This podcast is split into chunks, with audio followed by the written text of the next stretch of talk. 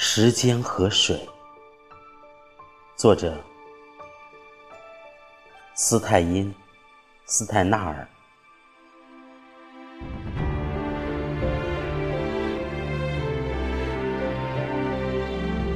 在融化着的时间之山下，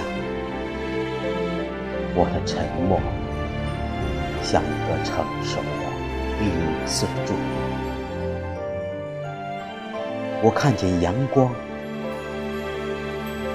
沿灰尘的白色之路走来，我的思想去触及阳光，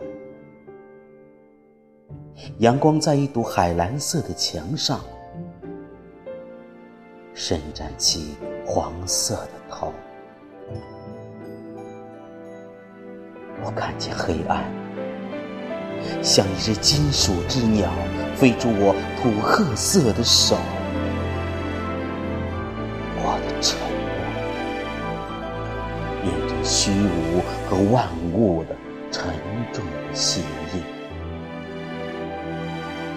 那闪耀的黑暗，拍动金色翅膀，穿过阳光飞翔之际。